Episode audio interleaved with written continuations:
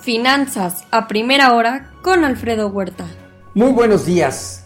Ya son 410 millones el total de infectados en el mundo. Ayer sumaron otros 2.1 millones a nivel mundial, 268 mil en Estados Unidos. Ya son 10.362 millones de dosis aplicadas en el mundo, Estados Unidos a un ritmo diario de 327 mil, México 491 mil y China 3.1 millones. Estados Unidos eh, planea implementar vacuna COVID para niños menores de 5 años en febrero.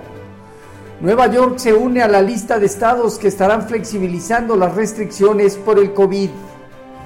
Rusia inicia ejercicios militares en Bielorrusia en medio de una diplomacia sobre Ucrania. Boris Johnson pide una postura europea más dura contra la invasión a Ucrania. Reino Unido prepara mil soldados para apoyo humanitario. Resultados trimestrales de AstraZeneca superan expectativas, aumentan dividendos. Sin embargo, el impulso de ventas COVID estará disminuyendo en este 2022. La empresa buscará compensar las ventas con un fármaco de anticuerpos. Asimismo, también eh, el Banco Central Europeo advierte que seis bancos cayeron por debajo de los requisitos mínimos de capital en el 2021. John Kerry, eh, Kerry este, pide al gobierno de México que la reforma eléctrica cumpla con el TIMEC. El subsecretario Gabriel Llorio considera que la recuperación económica prevalecerá en el 2022 con ciertas limitaciones. La deuda pública de México disminuyó, disminuyó casi un punto porcentual del PIB en 2021. Día para Banco de México y el inicio del de la gobernadora Victoria Rodríguez. El Banco Central debate entre el estancamiento económico y la presión inflacionaria. Ayer precios al productor desaceleraron en enero al 9.78 anual. La inflación al consumidor también desaceleró ligeramente al 7.07, pero la subyacente aumentó al 6.21%. También en un rato más se conocerá la inflación en Estados Unidos, eh, alrededor o estimado en 7.30 anual niveles más altos en cerca de 40 años. En Asia Pacífico, sesgo positivo pero moderado, China, Hong Kong y Japón arriba. Europa mantiene señales positivas moderadas. Alemania, Italia, España y el Financial Times de Londres, más estable Francia. El nuevo jefe del Bundesbank alemán dice que el Banco Central Europeo podrían estar algunas alzas eh, eh, durante este, este 2022. Credit Suisse perdió 2 mil millones de dólares al cuarto trimestre, afectan escándalos de alto perfil, perdió su enfoque de aumentar clientes potenciales. En divisas hoy, un índice de dólar que presenta niveles estables con margen al alza. El euro eh, arriba de 1.14 también gana un poco de terreno, al igual que la libra. El yen se deprecia a 0.3%. Hoy el petróleo reacciona nuevamente al alza, 1.1% arriba. El WTI en 90.6 dólares. El oro más estable en 1834 dólares. Ligera alza de la plata y el cobre casi 2% arriba. Ayer, cierres positivos de las bolsas en Estados Unidos, destacando el Nasdaq con más del 2%.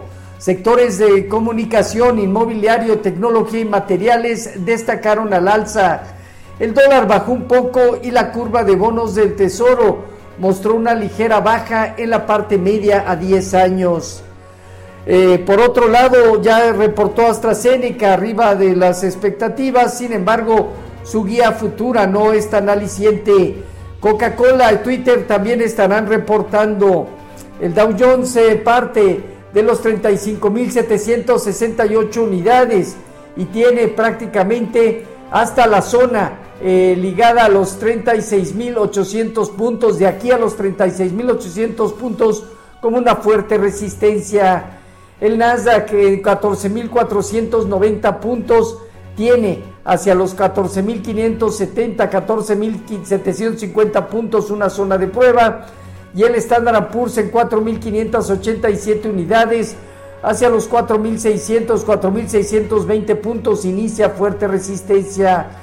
El rendimiento del bono a 10 años se colocó ayer en 1.95. Hoy el informativo anda rondando de 1.94 a 1.95. Con respecto a nuestros eh, mercados, tipo de cambio finalizó en 20.48 observando una revaluación o apreciación del 0.7%. Seguimos viendo esta zona cercana a 2040 como un posible nivel bajo, alrededor de 2075, 2085, zona superior. Fondeo diario, papel ornamental en 5.46 y bancario en 5.56. La tía 28 días en 5.75. El índice de precios y cotizaciones terminó 0.9% arriba para ubicarse en 52.761 unidades con una operatividad eh, promedio. El principal indicador de esta forma mantiene desde luego una perspectiva positiva de confirmar un cierre arriba de 52.500 puntos como hasta ahora, implicaría de 53 a 53.500 puntos o una siguiente zona, dejando a partir de 51.000 unidades zona de soporte. La tasa riesgo país de México en 232 puntos. Acciones de crédito real han caído 51% en tan solo dos sesiones. La empresa no pudo hacer frente ayer al pago de bonos suizos. Trabaja para fortalecer la liquidez que aún no se ha materializado. Se informa la renuncia de la directiva y reestructura del Consejo de Administración. Fitch bajó la calificación por impago a incumplimiento restringido RD. Aeroméxico estará operando dos vuelos comerciales diarios a Mérida y Villahermosa a través del nuevo Aeropuerto Internacional Felipe Ángeles. Eh, hoy tenemos solicitudes por su desempleo, datos de inflación al consumidor, presupuesto del Tesoro en México, decisión de política monetaria, inflación, eh, desde luego ante ya el conocimiento de la inflación general en 7.36 y 6.21 la subyacente. Los eh, futuros operan con marginal alza el caso del Dow Jones y sesgo ligeramente negativo Nasdaq y Standard Poor's, el peso mexicano con marginal apreciación del 0.1% alrededor de 20.45 en estos momentos. Así, finanzas a primera hora con lo más relevante hasta el momento.